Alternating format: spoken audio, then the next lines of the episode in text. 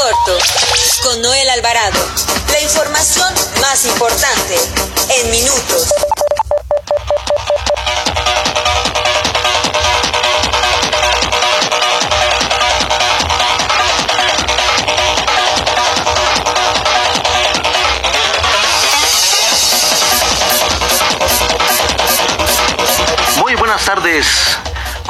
Días, los saluda Noel Alvarado, editor de información del periódico La Prensa.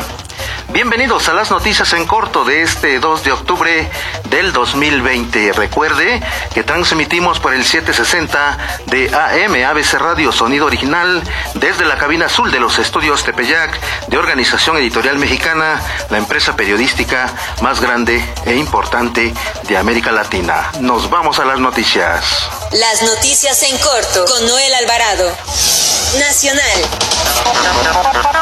El presidente de la República, Andrés Manuel López Obrador, aplaudió que la Suprema Corte de Justicia de la Nación avalara realizar la consulta popular para, en un inicio, investigar y en su caso sancionar a cinco expresidentes del país.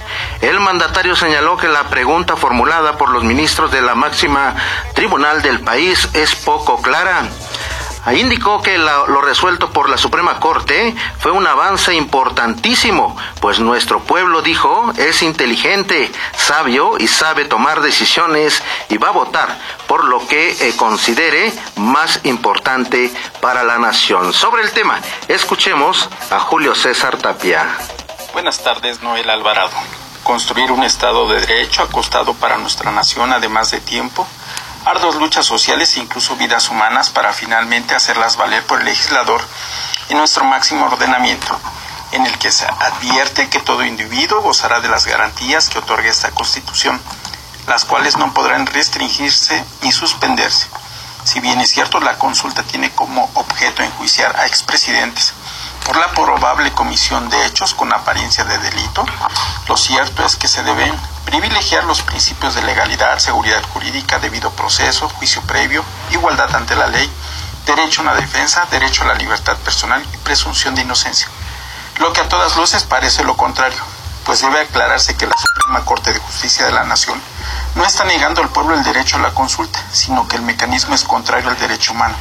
No obstante, las autoridades del Estado mexicano se encuentran obligadas a denunciar cualquier hecho y a llevar a cabo todas las investigaciones necesarias para llegar a la verdad y sancionar a cualquier delito cometido por cualquier persona, sea un expresidente, exfuncionario o cualquier persona. Llama la atención que el Ejecutivo Federal tiene la voz del pueblo para ejercer dichas facultades y no lo hace. En otro tema, el presidente Andrés Manuel López Obrador anunció que durante su gira por el estado de Chihuahua no se reunirá con el gobernador del estado Javier Corral, pues dijo no hay una buena relación. Expuso que Javier Corral ha ofendido al gobierno de México y puso en riesgo la relación con Estados Unidos por el conflicto del agua en la entidad. En otro tema, le informo que en la Cámara de Diputados reventó la sesión en que la mayoría pretendía avalar la, la, reforma a un paquete de leyes para extinguir 109 fideicomisos públicos impulsada por la bancada del Movimiento de Regeneración Nacional. La mayoría no pudo concretar el objetivo y sacar adelante por votación de mayoría simple el proyecto que le generaría al Ejecutivo Federal 68.400 millones de pesos para destinarlos a salud y mantener las eh, finanzas estables. Metrópoli.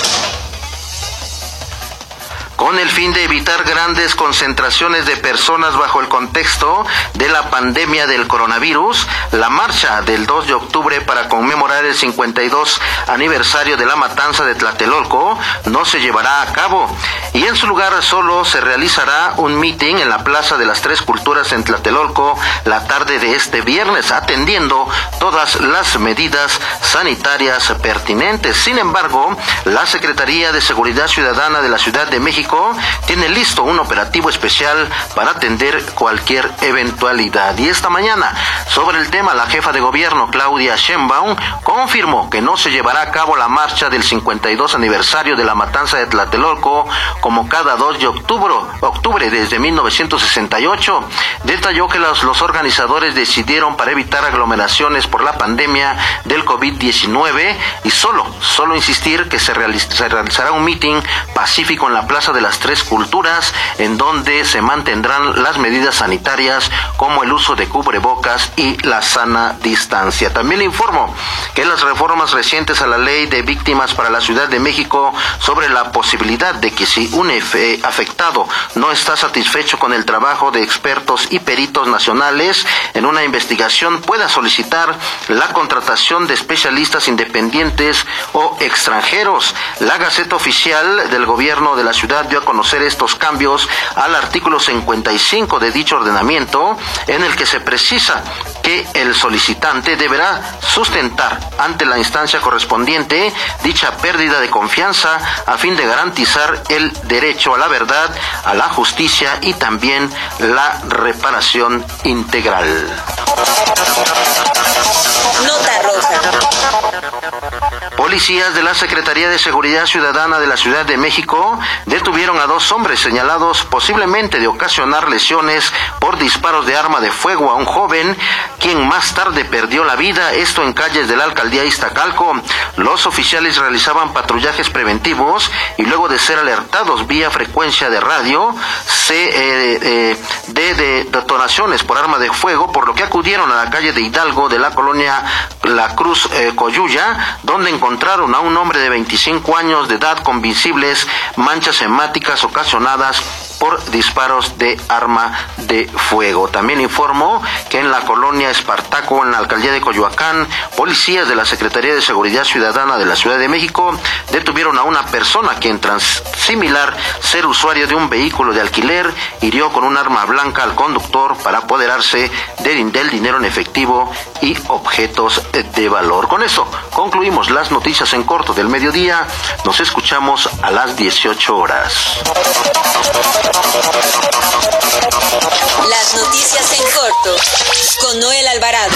La información más importante en minutos. Visítanos en www.abcradio.com.mx. Síguenos en nuestras redes sociales y escucha nuestros podcasts en Spotify y iTunes.